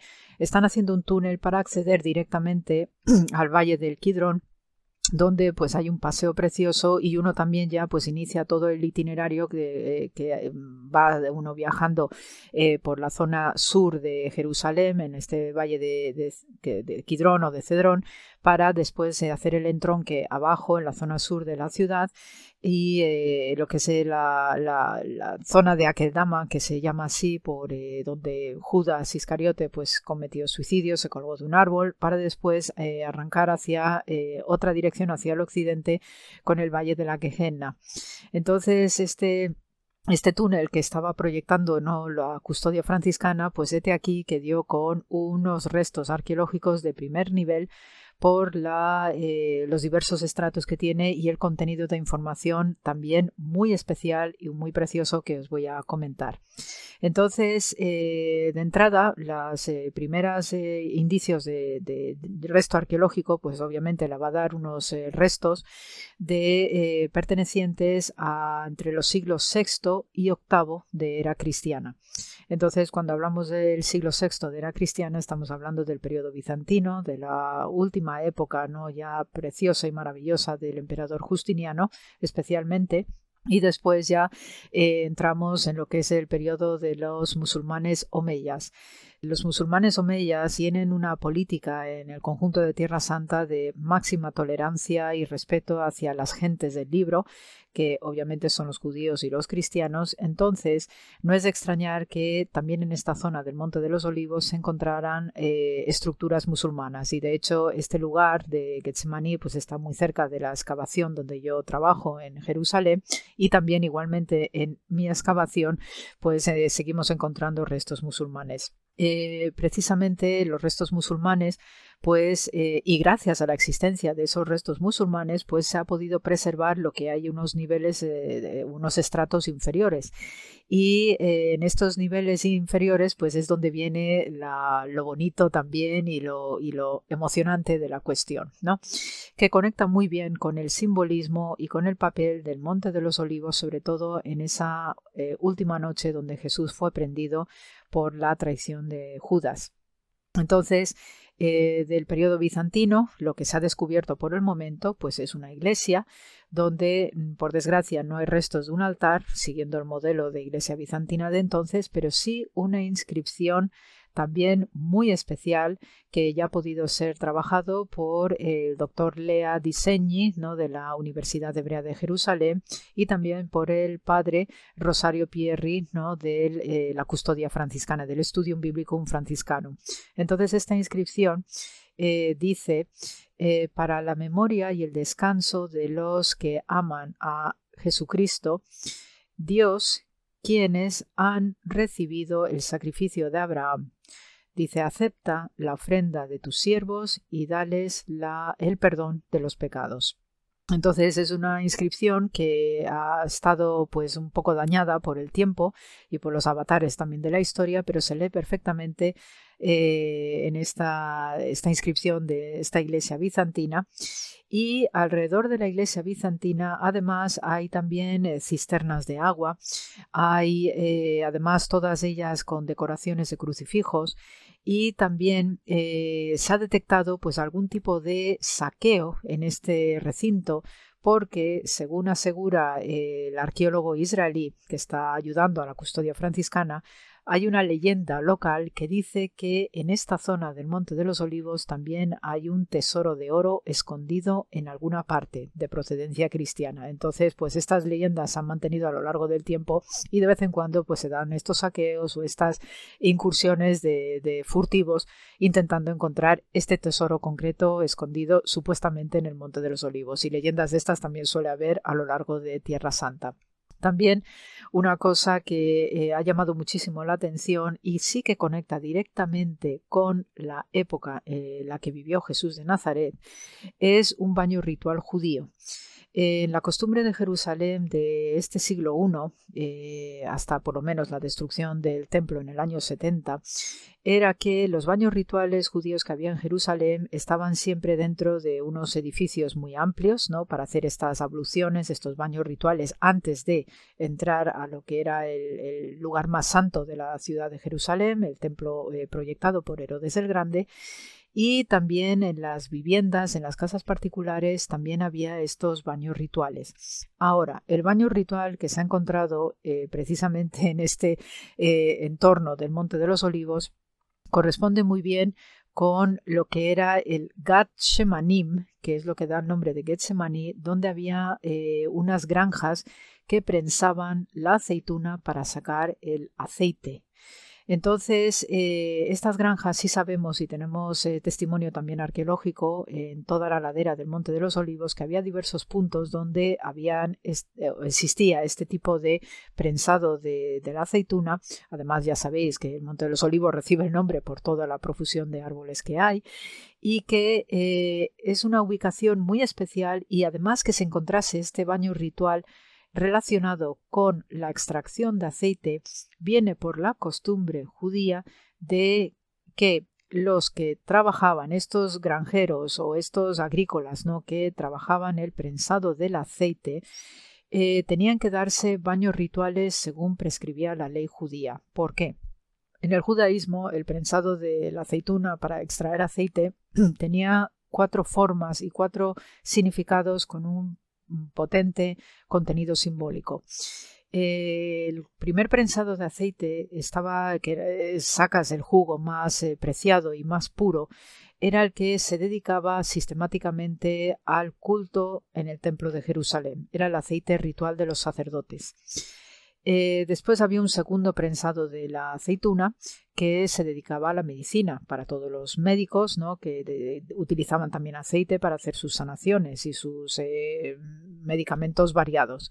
Luego había un tercer prensado de aceite que se dedicaba a la cosmética, y después el cuarto prensado de aceite pues era el de consumo doméstico, aquel que se utilizaba pues para la cocina o para determinadas engrasamiento de máquinas o de utensilios.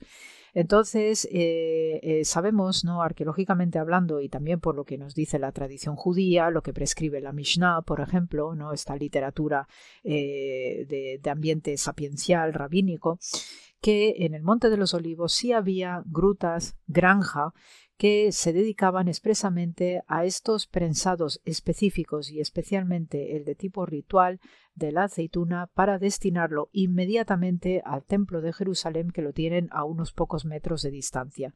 Entonces el hecho de que se hallara este baño ritual judío alrededor o en el entorno de estas granjas productoras de aceite ritual y puro desde el punto de vista de la liturgia judía, indica que y efectivamente Jesús estaba familiarizado con este ambiente y también coincide de manera maravillosa a unos pocos metros de distancia con la tumba de María, la Madre de Jesús. Hay unas cuevas, unas tumbas cuevas, ¿no? a lo largo también del Monte de los Olivos, donde igualmente se dedicaba parte de este aceite que se extraía en estas granjas ¿no? situadas a lo largo de la, de la colina del monte, donde eh, no solamente había un aceite que se dedicaba al uso sacerdotal en el templo, sino también a usos funerarios, puesto que el Monte de los Olivos era el lugar de los lugares de enterramiento en el mundo judío de entonces, especialmente en el siglo I. Una de estas tumbas, tumbas cuevas, ¿no? que ya cuando llegue el momento que nos vayamos aproximando a, a la Semana Santa, pues os iré comentando más detalles acerca de formas de enterramiento en el judaísmo del siglo I, pues precisamente una serie de tumbas cueva que están también en la base del Monte de los Olivos, es allí donde dice la tradición que fue enterrado, llevado el cuerpo de la Virgen María. Entonces, no es casualidad que justo el punto este donde se ha hecho este hallazgo tan maravilloso esté en una distancia puntual entre lo que es la iglesia de Getsemaní, donde Jesús fue prendido con la traición de Judas, y a unos pocos metros de distancia esté la tumba de María. Es decir, que hay un entorno maravilloso que nos contextualiza cómo era eh, una práctica local, ritual desde el punto de vista judío de extracciones de aceite donde los trabajadores debían darse baños rituales de manera correcta y preceptiva para hacer esta extracción de aceite porque no era cualquier aceite, era un aceite muy especial tanto para uso funerario como para uso litúrgico en el templo que coincide que coexiste además con la vida de Jesús de Nazaret y no digamos sus discípulos y su familia, etc. Entonces, probablemente Jesús conocía muy bien este tipo de granjas.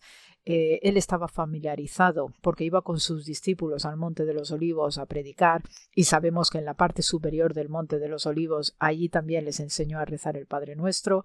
Entonces, el hecho de que eh, ya en diciembre nos estaban ya comunicando que eh, estaba la custodia franciscana y la autoridad israelí de, de arqueología estaban ya detectando que había algo muy especial emergiendo en esta zona del Valle del Quidrón. Ahora mismo, en esta semana, se ha podido confirmar toda esta serie de, de hallazgos que además Después con el tiempo, pues todos aquellos seguidores de Jesús, esos primerísimos cristianos, pues quisieron eh, vivir, revivir, construyendo una iglesita. Después ya la época musulmana, esa iglesia todavía pudo seguir funcionando por este máximo respeto que tenía la política de los califas omeyas. Y después también sabemos de en época medieval cruzada que se levantó una casa de huéspedes donde también eh, se les daba descanso, se les daba eh, alimentación y esto también enlaza muy bien con una serie de costumbres de época ya medieval cruzada, donde sabemos que los cruzados levantaron en donde estaba ubicado el antiguo templo de Jerusalén, derruido en el año 70. Ellos levantaron una iglesia cruzada que fue el origen de la Orden de los Templarios.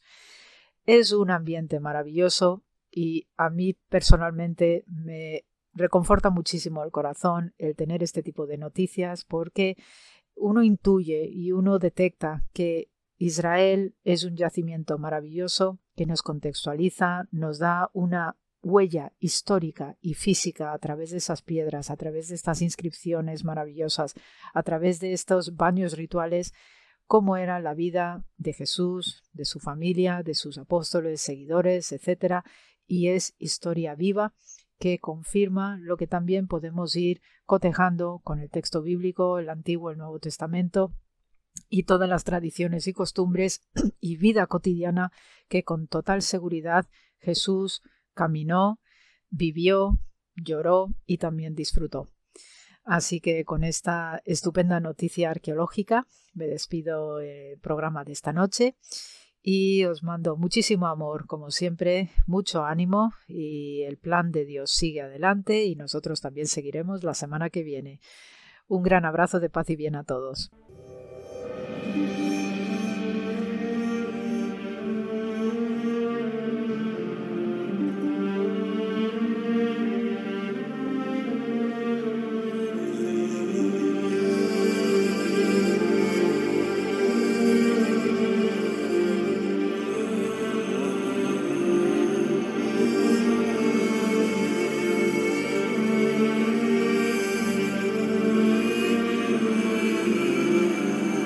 Jesús en su tierra con Cayetana Jairi Johnson.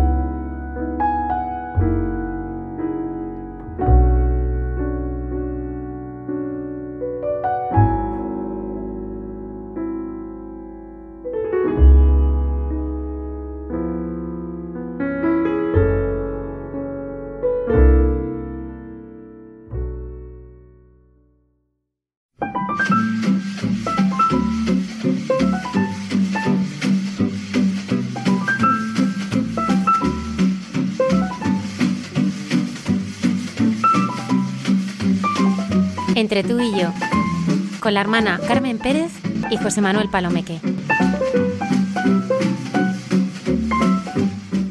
Buenas noches.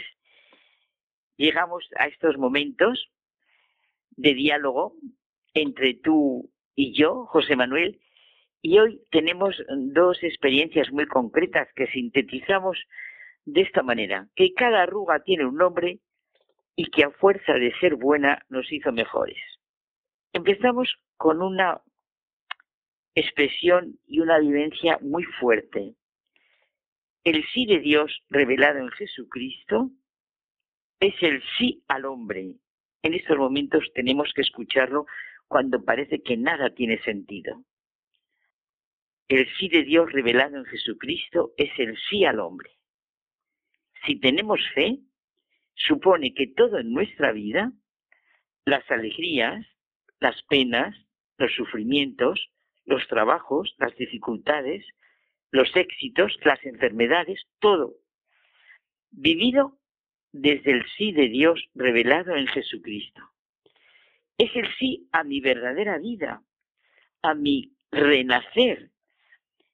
Insisto, en estos momentos tan duros, amargos que estamos viviendo, necesitamos ahondar en nosotros mismos. Ningún ser humano escapa a la experiencia del dolor físico o psíquico. Y yo creo que necesitamos, Carmen, de los testimonios, de testigos de nuestro testimonio, eh, y pensar, vivir, ser lo que pensamos, vivimos y somos, ¿no? Peggy decía, con eso que acabas tú de afirmar, que cuando veía venir a su mejor amigo, no se preguntaba cómo le haré propaganda. La verdadera vida atrae, como la verdadera fe, esperanza, alegría, paz, serenidad. Y vamos con ese tema, el punto concreto de la arruga. Hablaban unas personas sobre la cirugía estética y una amiga me dijo que ella estaba muy orgullosa de sus arrugas, en las que estaba escrita su vida. Me lo dijo, dado el ardor y el entusiasmo que suscitaba la conversación, me lo dijo sotoboche, de modo suave y a media voz, bajito, vamos, de forma que no se enterara nadie de lo que tan convencida y con una sonrisa muy profunda me decía en el ambiente, la verdad en que estábamos, pues, pues no hubiera valido. Si hubiera suscitado una discusión, hubiéramos estado en el campo de las réplicas, no de las respuestas serenas y sopesadas interiormente. Y me decía, ¿sabes? Cada arruga, sí, es sufrimiento, pero es amor y tiene un nombre. Cuando pudimos estar solas, las dos, seguimos con esta conversación mi marido y yo, me decía, las tenemos, pero vamos, controladísimas. Las suyas y las mías. Lo que hablamos de nuestras arrugas, Dios mío, y cicatrices en la vida. ¿Con quién mejor que con él? Y él conmigo vamos a hablar de esto. No puedo renunciar a ninguna, me decía, porque en el fondo son sufrimiento y amor. Somos nosotros mismos en ellas. Nuestras arrugas nos han humanizado y nos han acercado a los demás. y empezó conmigo a poner el nombre a las arrugas de su cara. Las más grandes son las que le hablaban de sus cinco hijos, de su propia familia y de las familias que han formado ya tres de sus hijos. Seguimos recorriendo no ya su vida, sino la vida en nuestras caras, en nuestros rasgos, y comprendimos por qué somos como somos las personas, por qué transmitimos lo que transmitimos. Y ese es realmente nuestro itinerario, ¿no? El gran reto de la vida, que todo nos vaya humanizando más y más y que vayamos aprendiendo el sentido de nuestra vida, de nuestro caminar. Expresamos cotidianamente nuestra escala de valores, no de palabra, ni con teorías, ni con juicios, más o menos farisaicos, sino con nuestros actos concretos, con nuestras decisiones y con nuestras elecciones también. Es vital que en nuestro interior sintamos lo que realmente son las cosas importantes, lo que nos da felicidad y paz, lo que hemos vivido y cómo lo hemos vivido, en lo que hemos gozado y por lo que hemos sufrido, lo que hemos superado y lo que vamos aprendiendo. No se puede vivir dejándose arrastrar por la corriente de lo que acontece, de los tópicos.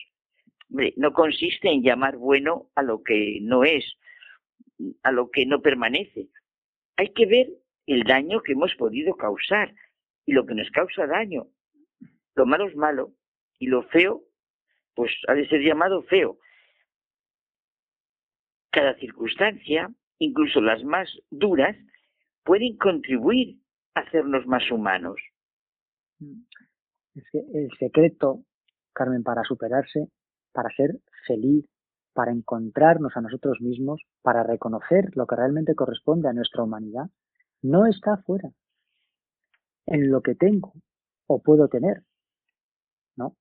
Las consecuencias de mi carácter, de mi manera de ser, no hay que buscarlas fuera. El secreto para superar nuestros desánimos y dificultades, las adversidades. Está dentro de nosotros, en nuestro interior está la verdad. Mira, eso que dices me recuerda a una anécdota que leí mm, en un libro que se llama, creo que es el libro Los siete hábitos de la gente altamente efectiva. Son unas lecciones magistrales sobre el cambio personal de Stephen Covey, que tú y yo ya hemos hablado de ese señor que nos gusta. bueno, pues había una anécdota a propósito de la importancia de lo que tú decías, de cómo centrarnos en los recursos que están a nuestro alcance y nos ayudan a enfrentarnos con las circunstancias. En el ferry que cruza continuamente la bahía, entre la punta sur de Manhattan y el barrio de, no sé cómo se dice, Staten Island, ¿cómo se dice, José Manuel? Staten Island, sí, sí. Ah, Staten Bueno, iba un psicoanalista de esos que viven abstraídos en el mundo de las fuerzas inconscientes, y una señora. El mar estaba muy revuelto. La señora comentó, pues a mí estas mareas no me producen el más mínimo miedo. Al oírla, el psicoanalista le preguntó, con un gesto notorio de superioridad, ¿nunca aprendió usted que negar la realidad es uno de los mecanismos de defensa inconscientes más usados? No, respondió la mujer, sin darle muchas vueltas. Señora, pues siento decirle, con mucha suficiencia le dijo, y con pose de autoridad, que ha despreciado media vida. Unos minutos después, la tormenta se intensificó y el transbordador comenzó a escorarse peligrosamente.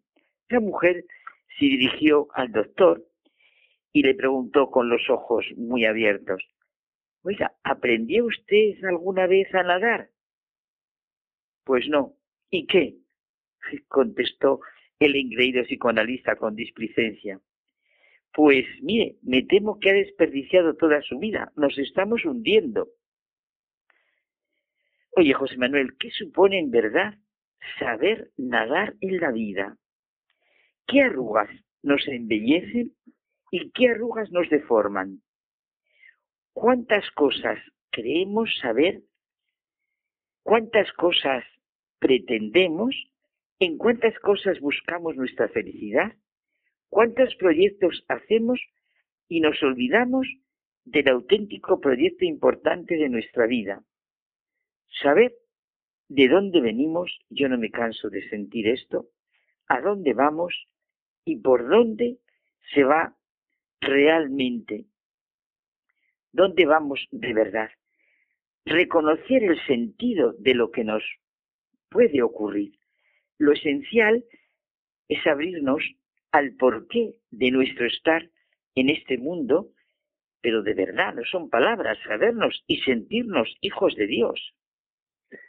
Si es que eh, realmente buscamos con afán cosas externas que maquillan la vida, que pintan la vida con malas pinturas, porque destiñen lo que realmente merece la pena.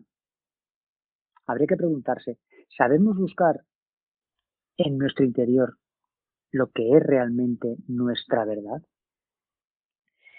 Mira, estamos con testimonios y hay otro muy reconfortante en estos momentos, es, de hace poco. He leído una reciente necrológica, una reciente necrológica que me ha hecho mucho bien, de Raquel Sierra. Yo no conozco a esta señora.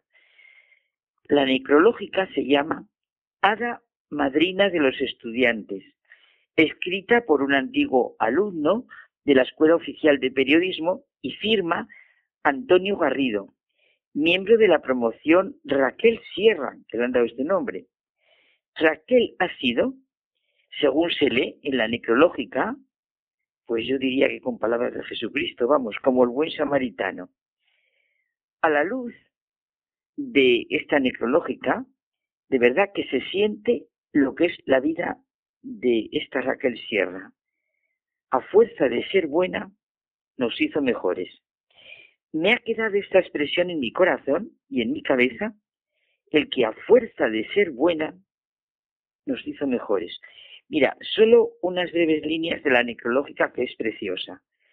Durante más de un cuarto de siglo, su cometido, el de Raquel Sierra, sobrepasó mucho las tareas de secretaria administrativa. Constantemente nos allanó, allanó perdón, cualquier dificultad durante nuestro paso de tres años por la escuela, por la escuela, escuela de periodismo. Facilitó becas que nosotros ignorábamos. Consiguió el primer trabajo para muchos. Se mantuvo en contacto cuando ya fuimos profesionales. Y si enfermaban algunos, sin familiares, en Madrid, hacía de enfermera. Y todo esto con naturalidad, con sencillez, sin pedir nunca nada a cambio. A fuerza de ser buena, nos hizo mejores y se convirtió en nuestro personaje inolvidable. Sabemos que nos seguirá ayudando desde el cielo. Precioso. Claro, el testimonio, la vida, como dice Bersón, los santos solo tienen que existir. Su existencia es una llamada continua.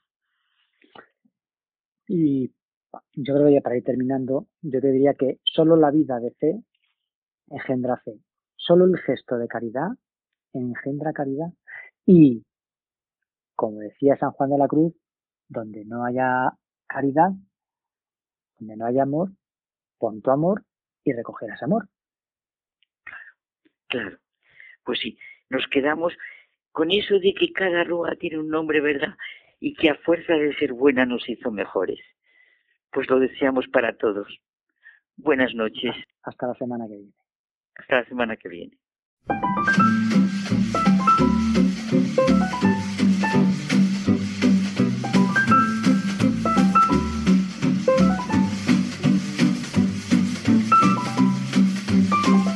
Entre tú y yo, con la hermana Carmen Pérez y José Manuel Palomeque.